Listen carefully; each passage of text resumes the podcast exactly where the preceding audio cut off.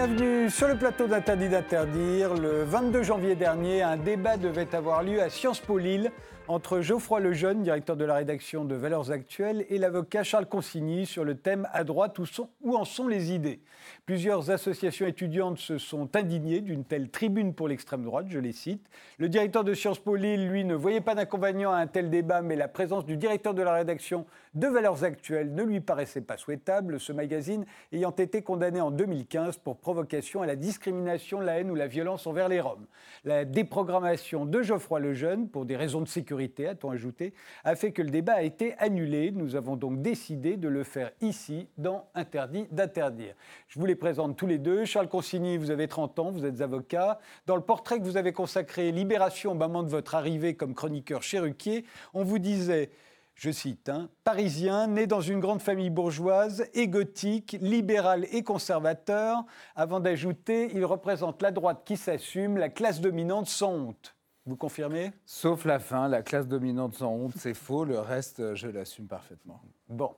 Geoffroy Lejeune, vous avez 31 ans, vous êtes directeur de la rédaction de Valeurs Actuelles, un magazine que toujours Libération, j'ai pris le même arbitre, hein, qualifie de très réactionnaire et situé politiquement à l'extrême droite, ce qui ne vous empêche pas d'intervenir régulièrement sur RTL et LCI en particulier. Alors très réactionnaire, situé politiquement à l'extrême droite, Valeurs Actuelles? Euh, moi, très réactionnaire, ça me dérange pas parce que en fait, dans ma génération, vous savez, c'est pas une insulte. Euh, c'est plus, ça n'a plus la même connotation qu'avant. Et ensuite, à l'extrême droite, pour le coup, c'est faux. C'est-à-dire que moi, je, que Libération dise ça, ça ne m'étonne pas.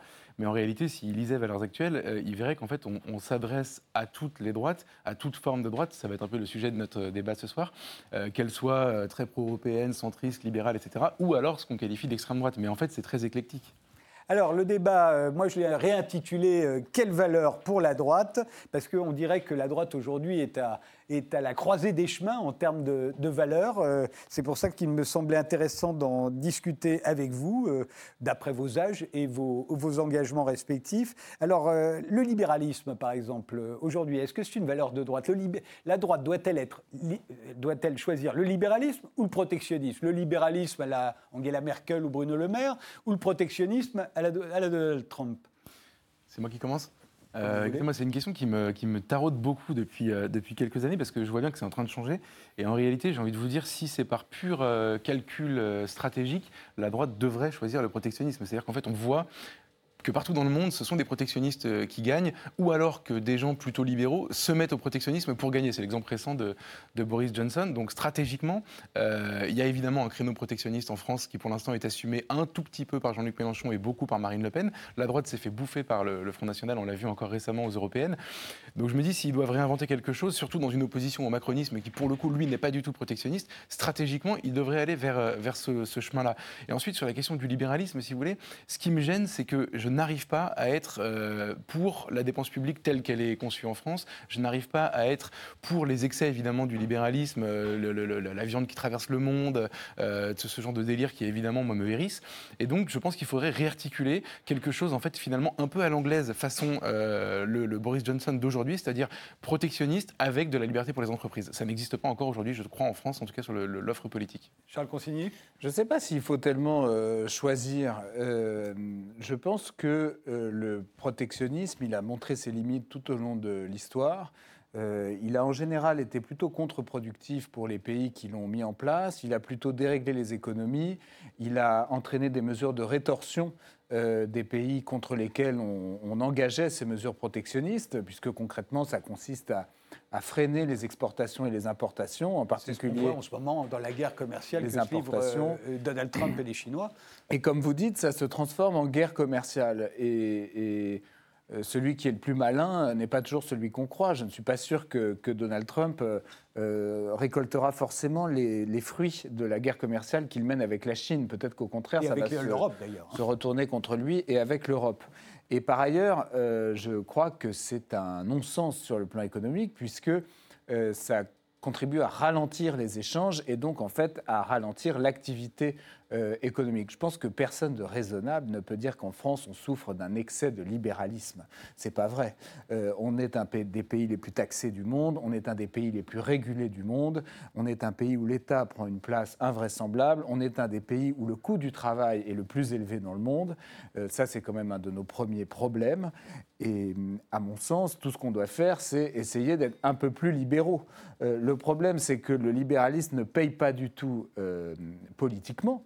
On a vu le score qu'avait fait Alain Madelin euh, à l'élection présidentielle, et d'une façon générale, les candidats de droite, même s'ils portent des programmes libéraux, euh, n'insiste pas tellement sur cet aspect des choses. Néanmoins, si on doit en être à parler de, de, l'avenir de la droite et de ce que la droite pourrait faire, moi j'observe quand même que François Fillon, en 2017, avec un programme qui était un programme libéral et qui était surtout, Geoffroy Lejeune en a parlé, un programme de réduction des dépenses publiques, ce qui, ça, je crois, est un souci majeur euh, chez les Français qui voient bien qu'on est aujourd'hui dans une situation de gabegie, il a réussi. Excusez-moi, mais en général, tous les gouvernements successifs ont réduit les services publics depuis au moins Jacques Chirac. Je ne sais pas s'ils réduisent d'abord les services publics, je ne l'espère pas, et ensuite euh, on peut se concentrer sur les services publics utiles, même augmenter les dépenses publiques dans certains services publics, je pense par exemple à la santé, et les réduire dans d'autres aspects.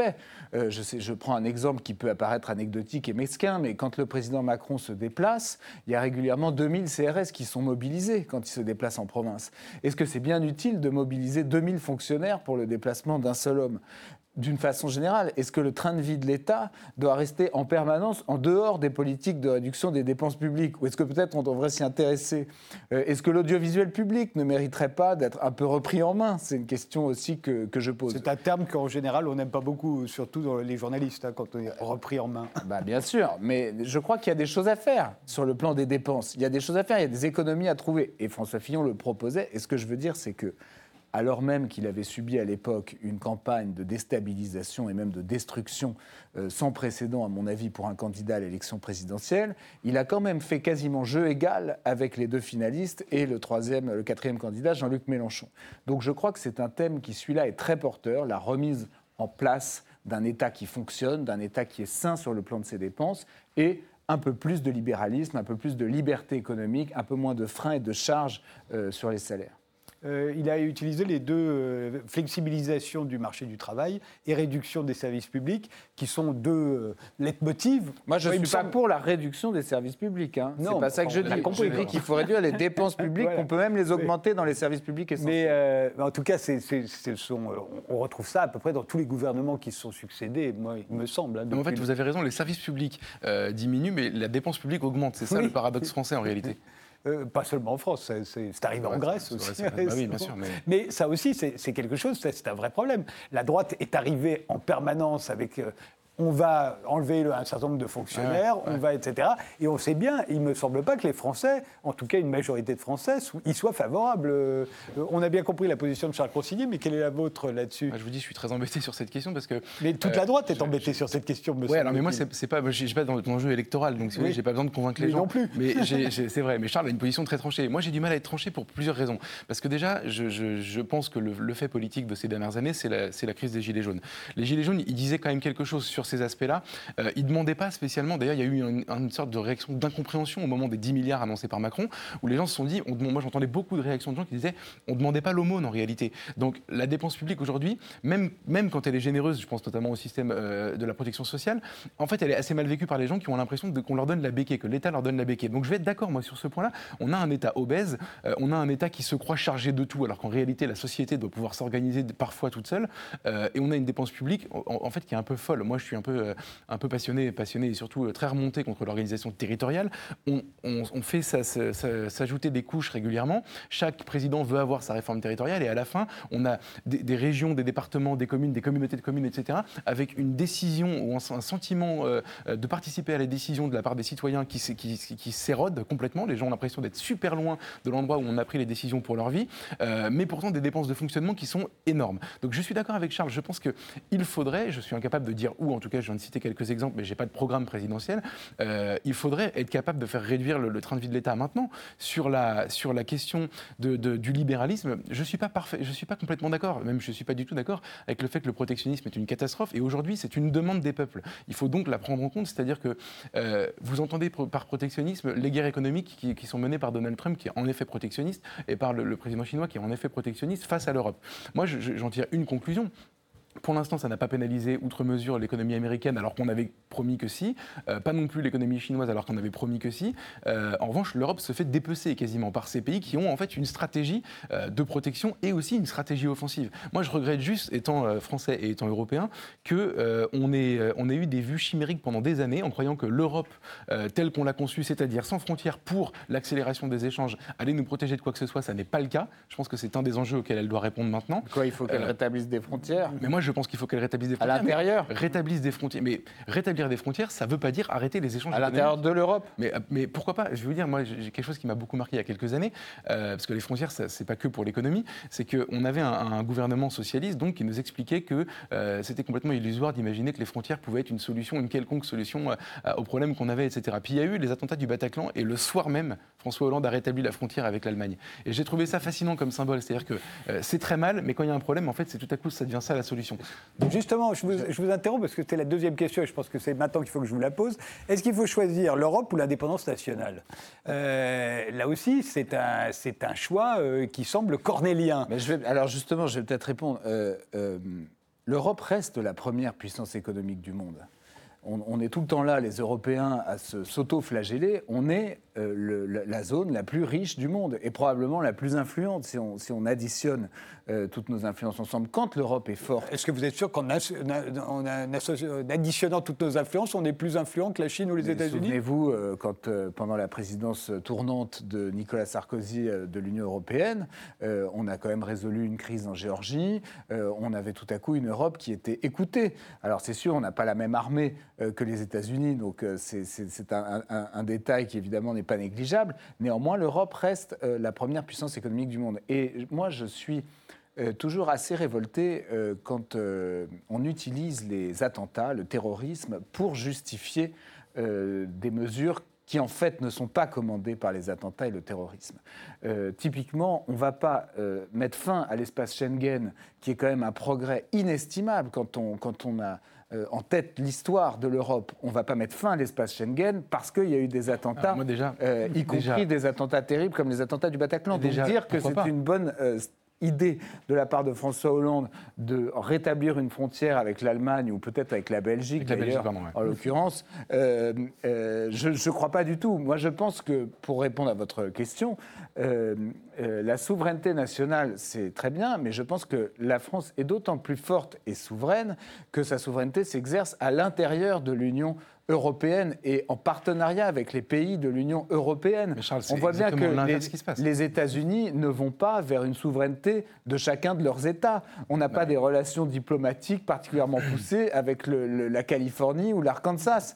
Donc évidemment que, euh, à mon avis, nous, tout notre intérêt euh, est d'aller. Moi, je suis fondamentalement pro-européen. Je pense que, euh, je continue de penser que l'Union européenne c'est l'avenir et qu'on est beaucoup plus fort, évidemment, quand on est à l'échelle de l'Europe que quand on est à l'échelle française. Ça, ça me paraît une Donnez-moi un exemple, un exemple d'un moment où on a été plus fort. Je viens de le donner. la, crise en Géorgie, l'invasion de la Géorgie. L'exemple inverse, c'est Nicolas Sarkozy lui-même d'ailleurs a expliqué que c'est parce qu'il a assumé un leadership qui était au nom de l'Europe, mais c'est lui qui a décidé d'exercer ce leadership. Au nom de l'Europe. Mais non, mais sauf que en tant que président de l'Union européenne. C'est absolument incomparable. Moi, je, vais, je, je, fais la lecture exactement inverse en réalité. Déjà, il ne faut pas comparer les États-Unis qui sont une fédération d'États avec nous qui sommes euh, un vieux continent avec un modèle d'État-nation que le monde entier quand même a copié pendant, pendant très longtemps. Premièrement. Euh, deuxièmement, ensuite, euh, il faut quand même voir qu'est-ce que c'est l'Europe aujourd'hui? Ce sont des intérêts, vous avez dit tout à l'heure, des intérêts qui s'additionnent, des intérêts contradictoires en permanence qui ne s'additionnent quasiment jamais. Mais comme mes intérêts sont peut-être contradictoires avec ceux de mon voisin de palier, non mais... et c'est pas pour ça que je peux pas être son allié, c'est pas pour ça qu'on peut pas avoir la même vous entrée dans notre vous immeuble. Pas pareil au moment de la, de, la copropriété. C'est pas pour ça que oui, mais c'est pas pour ça qu'on paye pas nos charges ensemble, par exemple. Pardon de venir à des exemples très prosaïques, ça, mais, c'est pas un problème qu'on ait des intérêts contradictoires. C'est pas pour ça qu'on peut pas être allié. On a aujourd'hui un enjeu, je prends un exemple, on a un enjeu aujourd'hui de, lutte contre les États-Unis sur la question des GAFAM. Il faut leur expliquer que, c'est que, en fait, le dépeçage de l'Europe et le pillage de, données personnelles est terminé. Vous, l'avocat, ça doit vous plaire, ce genre de Ils dépaissent pas, les GAFA ne dépaissent pas l'Union européenne. Non, mais vous, vous n'allez pas me dire que Facebook, Google et Amazon ils dépaissent l'Europe. Ils, font quasiment, ils font quasiment de l'espionnage, ils payent par leurs impôts ici, en revanche, on est un énorme marché pour eux, etc. Bon, on a un enjeu. Ça ne veut pas dire qu'ils nous dépaissent, au contraire. Tout le monde est d'accord pour dire que. Je pense qu'ils euh, facilitent nos vies, moi, les GAFA. D'accord tout le monde est d'accord pour dire qu'aujourd'hui, il faudrait se battre euh, contre euh, les GAFA et leur imposer à l'échelle européenne, puisqu'on peut manifestement. Peut-être de payer leurs impôts, mais sinon, pourquoi se battre contre eux ah, Non, mais c'est déjà une énorme, une énorme, un énorme combat. Oui, ce serait une énorme victoire que pour l'instant, on n'a pas obtenue. Non, mais je finis juste sur cet exemple, c'est très, très intéressant. Au moment où on commence à se battre, à ce moment-là, on a un problème, nous, Français, avec l'Allemagne, par exemple, qui est dépendante des États-Unis pour ses exportations, qui tout à coup euh, se fait taper sur le museau, ou en tout cas a la menace de se faire taper sur le museau, et qui ne défend plus nos intérêts. Ça n'existe pas, les intérêts européens, en réalité. À l'intérieur de l'Europe, nous avons des intérêts nationaux et nous passons notre vie à nous diviser. Je veux dire, et, puis pour finir sur Schengen, pardon, parce que l'exemple du terrorisme ne vous plaît pas, mais euh, aujourd'hui, par exemple, je discutais tout à l'heure avec une eurodéputée, Nadine Morano, qui me racontait qu'elle a visité il y a très peu de temps un centre de rétention administratif en France, euh, en Moselle, je crois. Euh, et elle m'a expliqué qu'en fait, on avait un budget aujourd'hui monstrueux pour les, les, les, retours en avion à l'intérieur de l'espace Schengen des gens qui sont déboutés du droit d'asile, mais qui reviennent par le fameux processus de Dublin, vous savez, dans le pays où ils sont arrivés. Un exemple, un migrant qui arrive en Italie, qui va jusqu'à la France, qui est arrêté en France, qu'on décide d'expulser, on l'envoie en Italie, donc on paye un vol à l'intérieur de l'Italie et on le retrouve en France quelques semaines plus tard parce qu'il refait le même trajet. Bon, Schengen, ça ne fonctionne pas, ça, n'existe pas, ça ne veut rien dire. Mais, mais là, à l'exemple que vous donnez, pardon, mais ça ne va rien changer si on sort de l'espace Schengen, on va quand même le renvoyer en Italie. Bah, non, mais si on rétablit... S'il arrive à rentrer.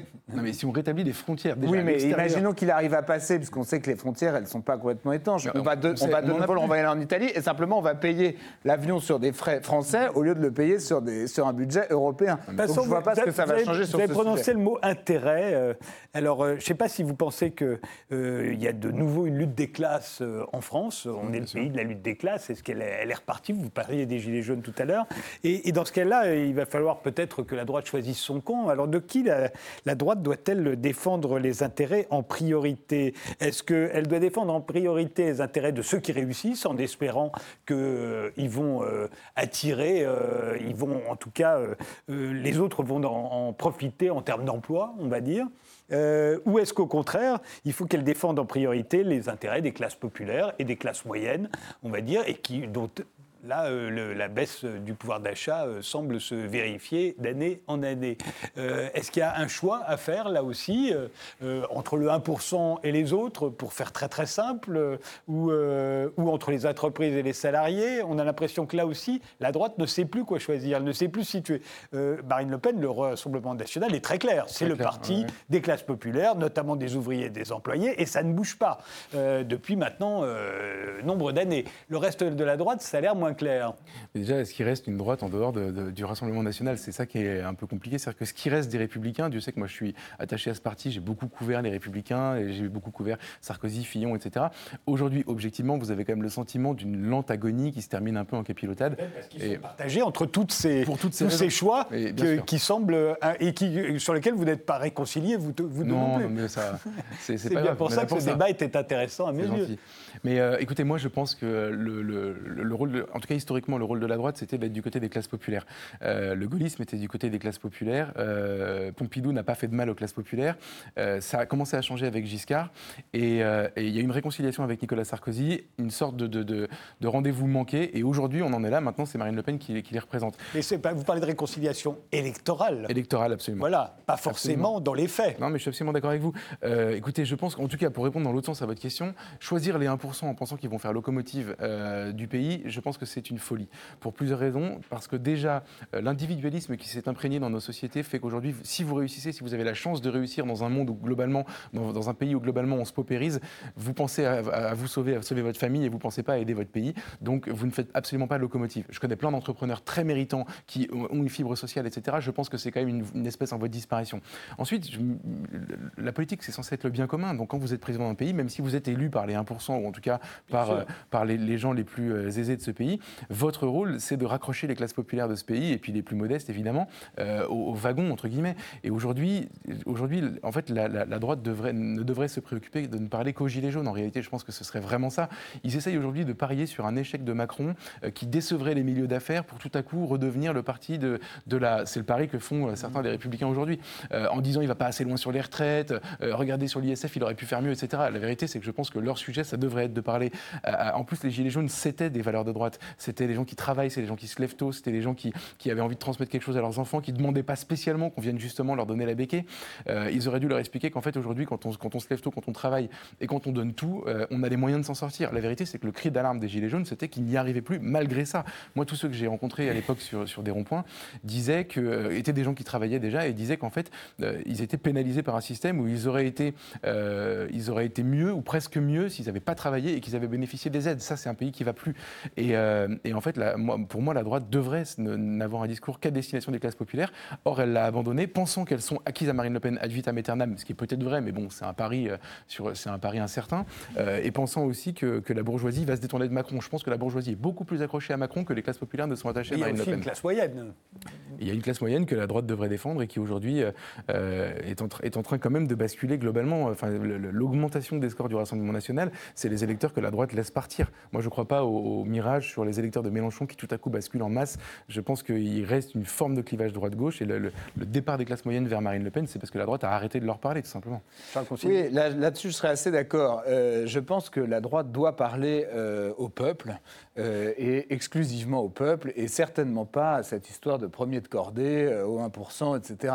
je ne vois pas pourquoi les, les, premiers de cordée et les 1% qui ont déjà toutes les manettes entre leurs mains, auraient en plus à leur service le président de la République, le gouvernement, l'État et, l'administration.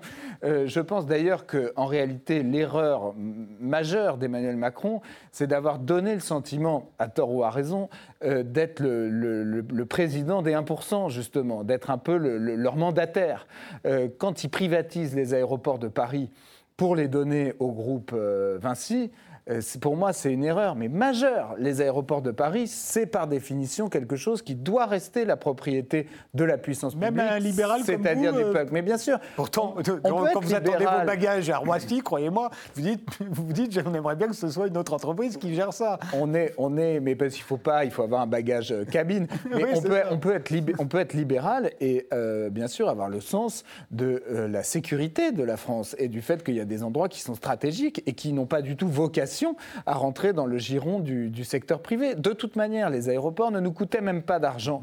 Ils rapportaient de l'argent à l'État. Donc pour moi, ça, c'est un cadeau à des intérêts privés qui ont fait pression pour obtenir ce cadeau et qui l'ont euh, euh, obtenu. On a dit la même chose au moment des privatisations en 86. Euh, vous en souvenez, vous êtes peut-être trop jeune, vous. J'étais pas né en 86, mais, mais je peux m'en souvenir quand même. Chirac était Premier ministre de cohabitation avec François Mitterrand et Édouard Balladur aux finances, à l'économie des finances. Il y a eu les privatisations, on a parlé des noyaux pour, pour surtout que ça ne parte pas à l'étranger. En tout cas, je crois, voilà, je crois qu'il y a des entreprises qui ne doivent pas être privatisées, des secteurs qui ne doivent pas être privatisés.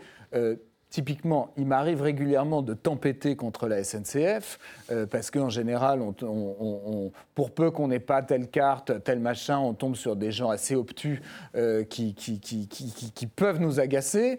Euh, on a régulièrement des problèmes sur les lignes, etc., qui peuvent nous agacer. Néanmoins, moi, je n'adhère pas du tout au discours selon lequel il faudrait purement et simplement la privatiser, tout ça parce qu'elle ne serait pas rentable, ou en tout cas ne pas la privatiser, mais la garder publique et l'amener quand même à la rentabilité. Je pense que typiquement, ce qui fait partie euh, de la France, de son identité, c'est aussi sa douceur. C'est aussi qu'on est un pays où on a le, souci des plus faibles euh, et où on a typiquement les petites gares, les petites lignes, etc., que les macronistes euh, ferment parce que, à mon avis, ils servent quand même certains intérêts. Pas que les macronistes, tous ceux qui les ont précédés ont fermé les petites gares et les lignes secondaires. En l'occurrence, on a fait le pari de la voiture il y a assez longtemps et on l'a tenu. Qui a créé ces cars les fameux cars Macron, euh, c'est lui qui est à l'origine. Donc je crois voilà, que la droite, elle doit être du côté du peuple, euh, elle doit être du côté des plus faibles, tout simplement parce que le politique, c'est l'État. Et l'État de qui en a le plus besoin, ce sont les plus faibles, c'est le peuple. C'est certainement pas euh, les 1% et les, les, premiers de cordée. Donc, je ne veux pas relancer le débat d'avant, Charles, mais pardon, mais le, peuple, quand vous regardez en tout cas les enquêtes d'opinion qui sont réalisées sur des sujets précis, pas sur les intentions de vote, il demande du protectionnisme, il demande, il demande des frontières aussi. Non, mais c'est aussi pour ça que moi je tiens le discours. Je ne sais pas. Ça, c'est ce que disent les protectionnistes et les, bah, et les souverainistes. d'opinion. C'est ce que. Mais ils pourraient se tromper. J'entends Nicolas Dupont-Aignan dire ça, etc. Je ne sais pas. Moi, j'ai l'impression que les Français, ils sont quand même encore pour l'Europe. Euh, quand on prend les sondages, ils n'ont ils pas du tout tourné le dos à ça. Non, mais quand on leur demande de voter, ils votent non, quoi. Enfin, ils ont voté non en 2005, mais depuis, il y a eu d'autres votes, il y a eu d'autres élections. Il y a eu que des candidats pro-européens qui ont été élus euh, euh, quand même aux trois dernières élections présidentielles et qui étaient plutôt des pro-européens très affirmés. Nicolas Sarkozy, François Hollande, Emmanuel Macron, tous les trois dans leur campagne présidentielle se sont montrés résolument pro-européens. Donc je ne suis pas sûr que, les, que, les, que les peuples pensent ce que vous dites. Euh, on va faire une pause. Juste, on a une minute. Si vous deviez faire la différence aujourd'hui entre ce que l'on qualifie d'extrême droite, parce qu'après tout, Marine Le Pen dit qu'elle n'est pas l'extrême droite mais la droite, et ce que l'on qualifie de droite, il y a encore une différence euh, enfin, il y a une différence marquée pour vous? Oui, bah, dans les électorats, c'est une différence sociologique, c'est une différence, je pense même, de revenus, en fait. C'est-à-dire de revenus et de diplôme, en et, général. Et de diplôme, absolument, ça c'est vraiment, euh, vraiment marqué. Euh, et ensuite, il y a une différence historique, c'est-à-dire que le parti de Marine Le Pen n'est pas le même du tout historiquement que le parti de... de, Mais, mais, en termes de discours, et, avant, il y avait une différence sur la énorme, c'était les immigrés. Est-ce bah, que c'est encore vrai aujourd'hui? Non, sur la question de l'immigration, c'est pas vrai. Sur la question de l'islam, c'est pas vrai. Ça, la différence n'existe plus. Et il y a une différence sur la question sur la question économique et sur le protectionnisme, etc., où Marine Le Pen a ce discours euh, euh, affirmé, cohérent, et où les Républicains, comme on le dit depuis tout à l'heure, en fait, ont beaucoup de mal à se positionner euh, et ne savent pas. Il y a des gens qui pensent plutôt comme Marine Le Pen, et il y a des gens qui pensent comme, plutôt comme Macron à l'intérieur de ce parti, qui est aujourd'hui un peu une auberge espagnole. On fait une pause, on continue ce débat.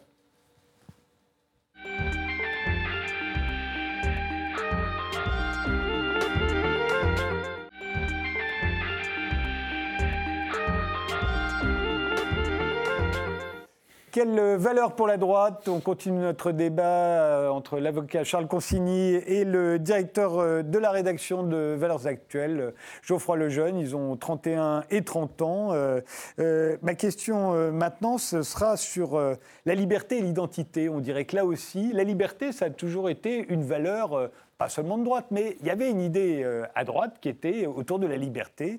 Et aujourd'hui, on a l'impression que de plus en plus, c'est l'identité, ne serait-ce que parce que vous venez de le dire euh, sur les immigrés, sur le rapport avec l'immigration, par exemple. Le, discours de la droite s'est calqué sur celui de, l'extrême droite depuis quelque temps. Euh, or, il y a toujours des libertaires à droite. Il y a des gens qui continuent de penser que a le, droit de que les, les citoyens sont libres en matière de mœurs, de religion religion, euh, de comportement, de morale, de culture. Euh, ils font ce qu'ils veulent, l'État n'a pas à s'en soucier. Et puis il y a aussi une frange de la droite qui pense qu'au contraire, l'État doit préserver une certaine identité euh, qu'il qualifie de française.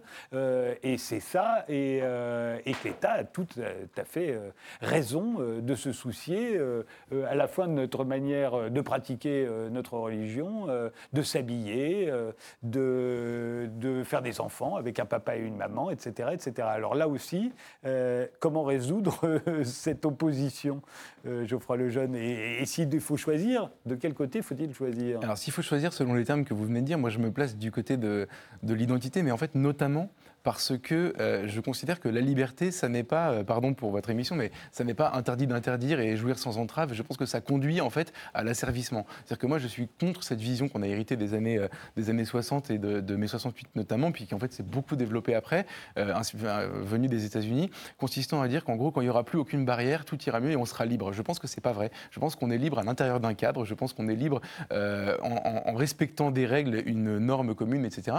Et donc c'est sans doute peut-être d'ailleurs, en tout cas c'est le le, point de divergence avec Charles qui m'est venu en premier, parce qu'il a soutenu le, mariage pour tous, ce qui l'a pas empêché d'être qualifié euh, d'homophobe très récemment par nos amis de Sciences Po Lille. Et moi, je suis résolument opposé à ça, parce que je considère, si vous voulez, que euh, en fait, une société ne peut pas se construire euh, avec, des mensonges, et notamment, là, en l'occurrence, on le voit en ce moment avec le débat sur la PMA, l'idée qu'on peut tout à coup faire, avoir un enfant qui n'ait pas de père, qui soit privé de père dès la naissance. Et moi, je souhaite en rester là dans l'argumentation. En fait, à partir du moment où on fait ça, peu importe tous les arguments sur la liberté, en fait, je considère qu'on est en train de créer un monde complètement instable. Donc, pour répondre à votre question euh, binaire, euh, binaire je, me place du côté de l'identité parce que je pense qu'il y a un cadre à préserver sans lequel rien n'est possible. Charles Consigny Moi, je pense que la France est euh, beaucoup plus qu'un pays, une civilisation. que c'est une des plus belles civilisations du monde, que c'est à la fois une civilisation d'art de vivre avec son vin, son expertise dans des, le domaine du luxe, euh, son, architecture, euh, une civilisation naturelle avec ses paysages qui sont parmi les plus variés du monde, une civilisation aussi de grandeur, un pays qui a su être grand euh, à travers l'histoire, à la fois par ses conquêtes, mais aussi par la, la noblesse de ses idées. et par quelques grands personnages, le dernier en date étant le général de Gaulle. Et je crois que dans l'ADN de cette civilisation française, il y a quand même la liberté. Il y a la liberté, il y a la, préservation de l'état de droit, euh, il y a la possibilité pour chacun euh, d'être libre. Et évidemment que quand on commence à me dire que l'État va se mêler euh, du mode de vie des citoyens, euh, moi, c'est quelque chose qui me gêne. Même les 80 km/h d'Édouard Philippe, c'est quelque chose qui me gêne. De quoi se mêle-t-il? Que ne, fout-il la paix euh, aux, aux, citoyens français? Néanmoins, je ne suis pas aveugle et je sais qu'au nom de certains dogmes, on réduit la liberté insidieusement des citoyens français. je sais que, par exemple, une conception rigoriste de l'islam a tendance à se répandre euh, à certains endroits du territoire français et que sous couvert d'exercer librement euh, le culte musulman, en réalité, insidieusement, on réduit la liberté de citoyens musulmans. Je pense aux femmes euh, qu'on oblige à s'habiller d'une certaine façon, qu'on oblige à rester euh, chez elle à certains moments, qu'on empêche euh, d'aller boire un café dans le café du coin. Il y a ces cafés en France qui se multiplient où il n'y a que des hommes. Et tout ça, je ne l'admets pas non plus. Vous ne l'admettez pas non plus pour les juifs traditionnalistes euh, dont les femmes portent des perruques et qui non, je, ne je, pas dans la rue. J'imagine que c'est pour toutes les femmes, ça n'est pas seulement pour moi, les femmes. Moi, je suis toujours inquiet quand, quand un dogme conduit à réduire la liberté des, des citoyens. Euh, et dans ces cas-là, je pense qu'en effet, l'État peut intervenir. Par exemple, quand il y a eu le, débat sur le Burkini, euh, moi, je suis désolé, mais j'avais trouvé ridicule les cris d'orfraie euh, de, certains, de certains, et notamment d'avocats, contre l'interdiction du Burkini sur les plages. Moi, je pense il y a eu le Conseil d'État aussi, qui s'en est mêlé et qui a dit qu'on avait encore le droit de s'habiller comme on voulait. Bien sûr, mais moi, je, à la limite, si j'avais eu à juger J'aurais été de l'avis du Conseil d'État. Mais je n'étais pas particulièrement choqué par les arrêtés municipaux qui disaient euh, le burkini, en France, on est désolé, mais ce n'est pas euh, notre manière de vivre, ça n'est pas nos mœurs, on considère que euh, c'est une manière de réduire la liberté de la femme, etc. Donc, donc voilà, je ne suis pas dans une position caricaturale de, pas un libertaire, de, libertaire. un libéral, mais, pas un libertaire. Mais, là où je mettrai une nuance, c'est que je pense qu'en France, où on est déjà tellement sous le poids de l'État, où on est tellement contrôlé, où on est tellement réglementé, où on est tellement à tous les étages de nos vies, en fait, euh, si je puis dire, si je peux utiliser un anglicisme de libéral par l'État, je pense qu'en fait, on se doit d'être libertaire. Et que la situation est telle en France qu'on devrait être libertaire. Je prends un exemple, par exemple, les Gilets jaunes. On a parlé de, des Gilets jaunes. En réalité, cette révolte, qui était une révolte populaire, contre ce qui a été perçu, je pense, comme une espèce de trahison des élites, où tout à coup les gens disent non mais là ça suffit, vous n'allez pas continuer comme ça indéfiniment, on descend dans la rue, on n'est pas content. Cette révolte, elle a été matée par le système étatique. Elle a été matée par la police, à qui, il faut bien le dire, on a un peu délivré un blanc-seing en mode allez-y les gars. Tout le monde a vu l'article du Monde qui a beaucoup circulé avec des citations de supérieurs hiérarchiques dans la police. Allez-y les gars, vous pouvez y aller, ça fera réfléchir les suivants. Euh, on n'a pas poursuivi les policiers qui avaient commis des violences inadmissibles. On a les scènes du Burger King euh, sur les Champs-Élysées avec des gens qui sont littéralement tabassés par des CRS, pas de poursuite, pas de sanction.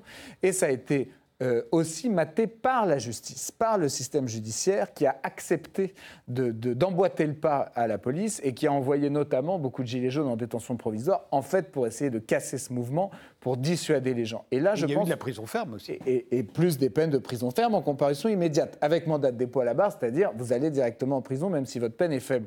Et donc là, je dis, on se doit d'être libertaire face à des situations comme ça.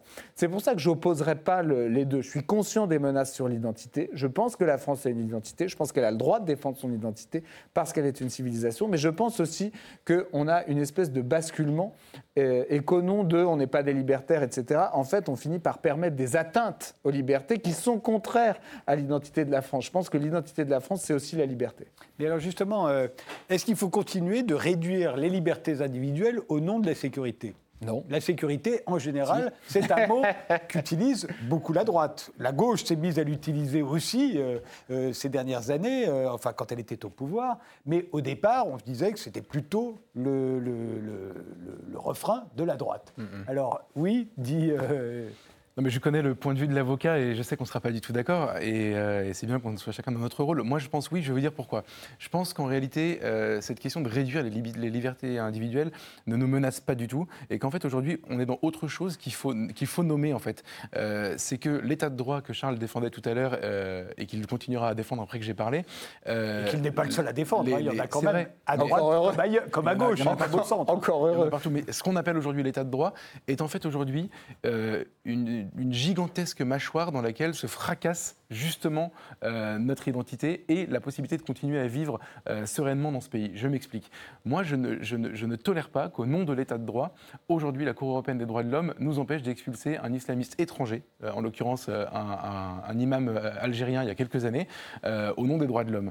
Que les droits de l'homme aujourd'hui, c'est devenu plus important par l'état de droit que la, protection des gens qui vivent dans ce pays-là et qui n'ont pas à subir l'influence de ce prêcheur. C'était pire que salafiste, il était quasiment terroriste.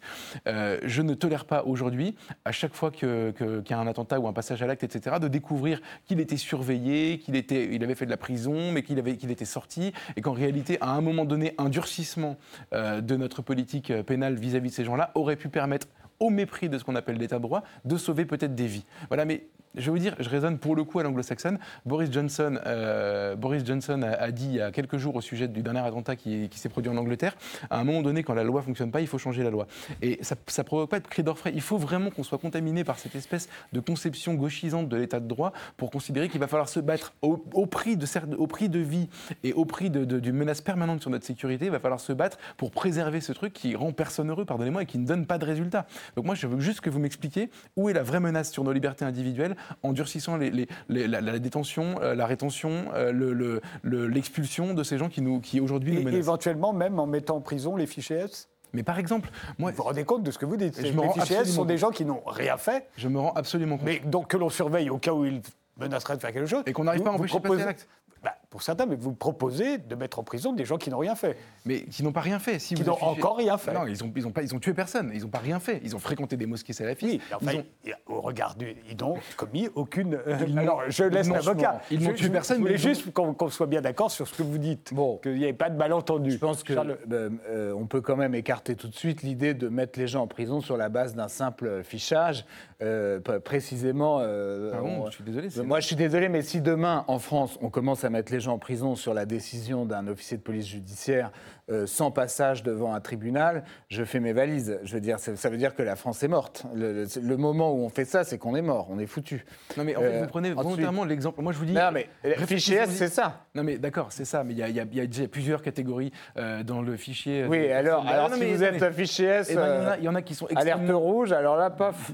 Ensuite, prenez, prenez volontairement cet exemple-là en disant oui, donc tout à coup c'est Minority Report, on va en prison avant d'avoir fait quoi que ce soit, etc. J'entends l'objection, mais j'ai envie de vous répondre, pardonnez-moi. Il y, a, il, y a, des cas quand même extrêmement concrets. On relâche aujourd'hui des djihadistes, par exemple, qui, sont allés en Syrie, qui d'ailleurs, au nom de quoi on a été obligé de les reprendre. Bon, c'est un autre débat. Euh, et on les relâche aujourd'hui. Les premiers sont en train de sortir de prison maintenant. L'état de droit. Je vais, je vais répondre. D'abord, non, mais je réponds. de toute façon, euh, c'est des gens qui sont surveillés même s'ils ressortent parce qu'ils ont purgé leur peine, mais enfin, il y a quand même des principes de, base. Euh, vous êtes condamné parce que vous avez commis une infraction à aller en prison, on vous condamne à une certaine peine.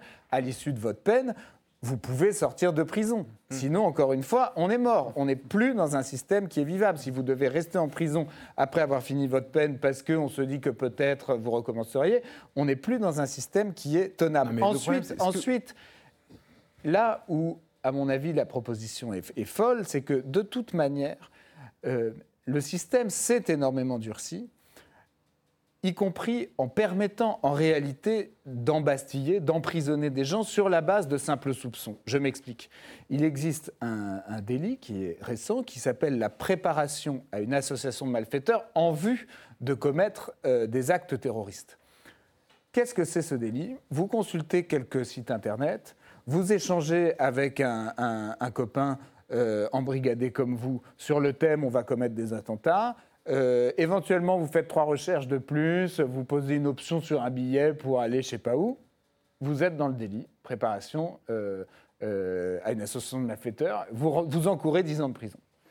Et les gens, sur la base de ça, sont effectivement incarcérés.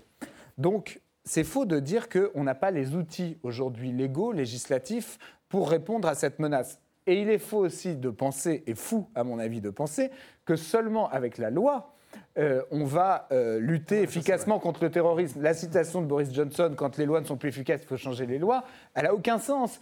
Il y a de la pauvreté, on ne va pas faire une loi qui dit à partir de maintenant il n'y a plus de pauvreté et on aura réglé le problème de la pauvreté. Ça vient évidemment d'autres causes.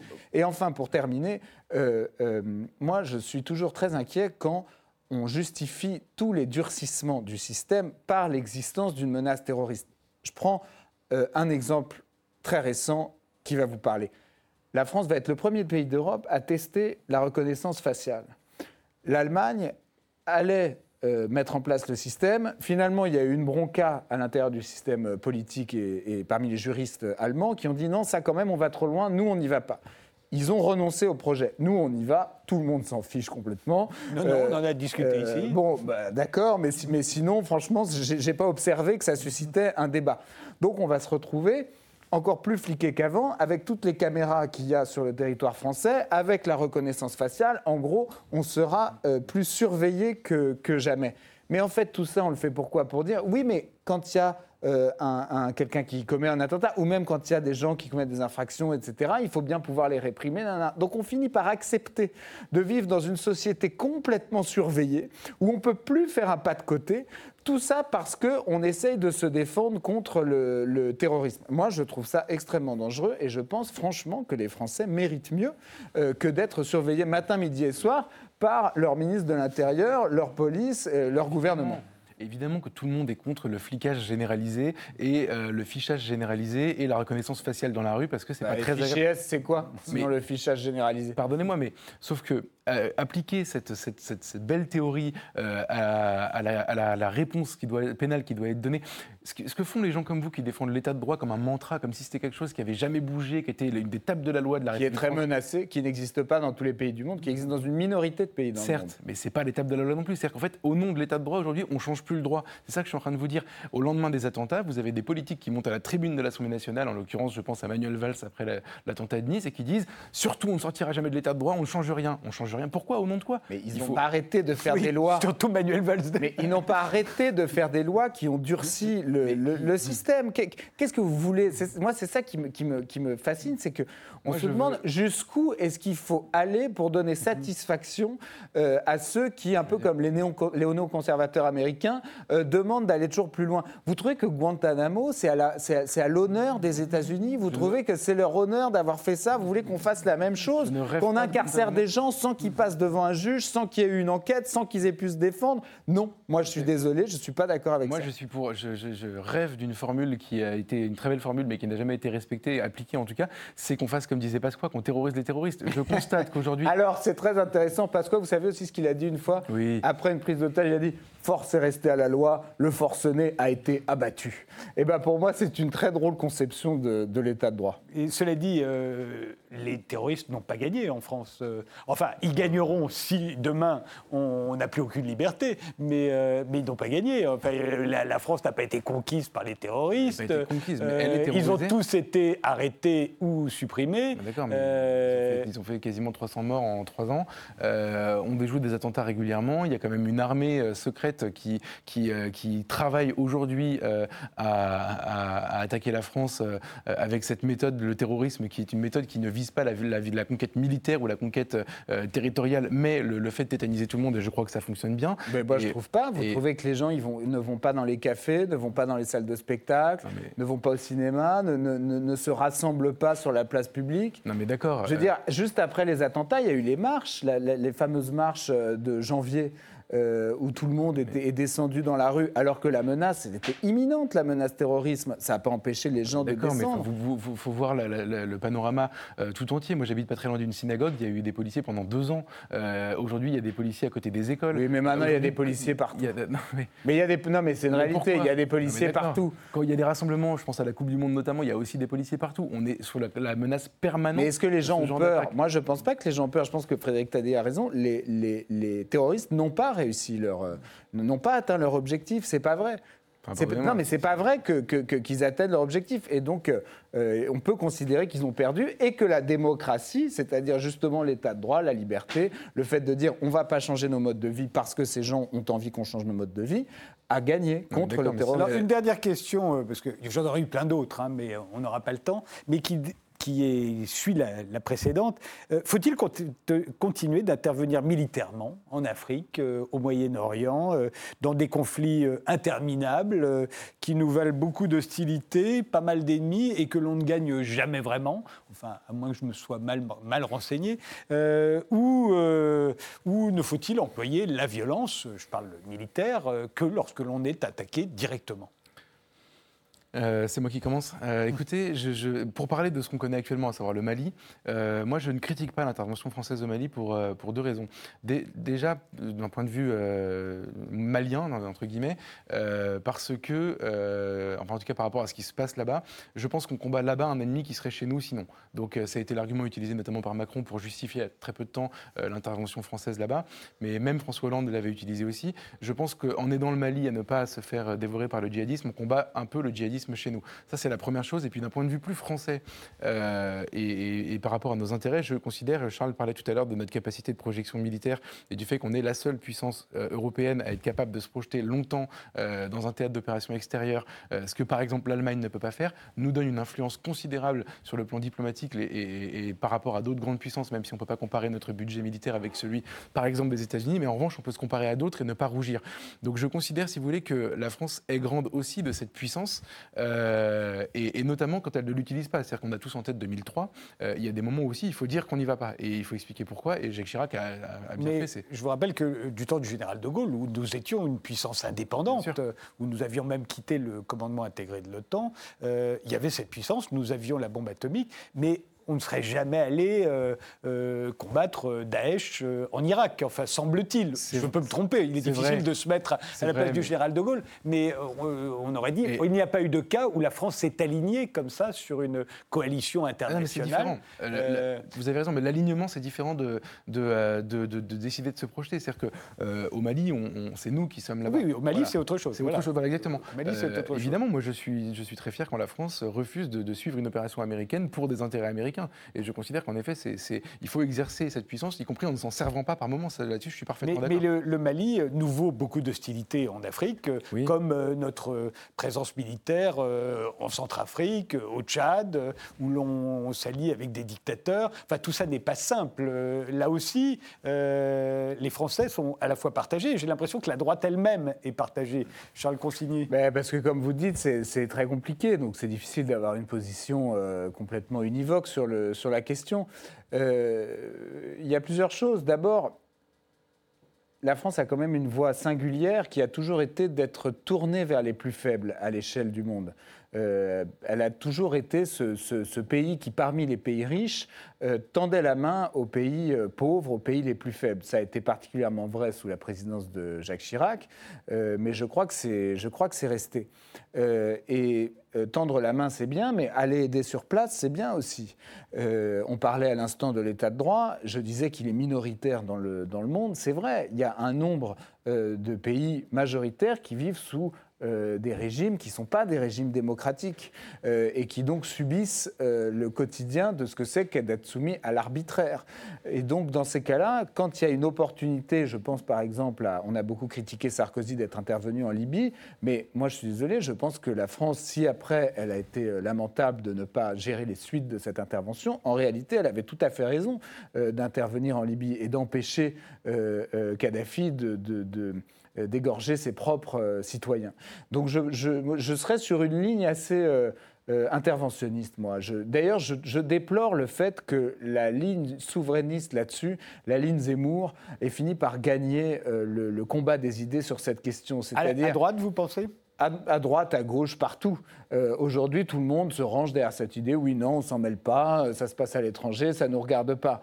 C'est facile aussi de faire ça. On a fait ça euh, à cause de Barack Obama en Syrie. Bah François Hollande était prêt à intervenir et Barack Obama finalement a, eu finalement renoncé à participer à cette intervention et donc ça a empêché cette intervention. Résultat, on a eu une guerre euh, civile qui a fait plusieurs centaines de milliers de morts. Je ne sais pas si on est à 200 000 ou à 300 000, mais c'est quand même euh, sans précédent euh, dans, la, dans la période récente. Donc peut-être qu'on aurait dû intervenir. Et je finis juste un point. Je pense que euh, ça fait quand même partie de la puissance d'un pays que de pouvoir intervenir à l'étranger. Et je prends un, autre exemple que l'intervention militaire.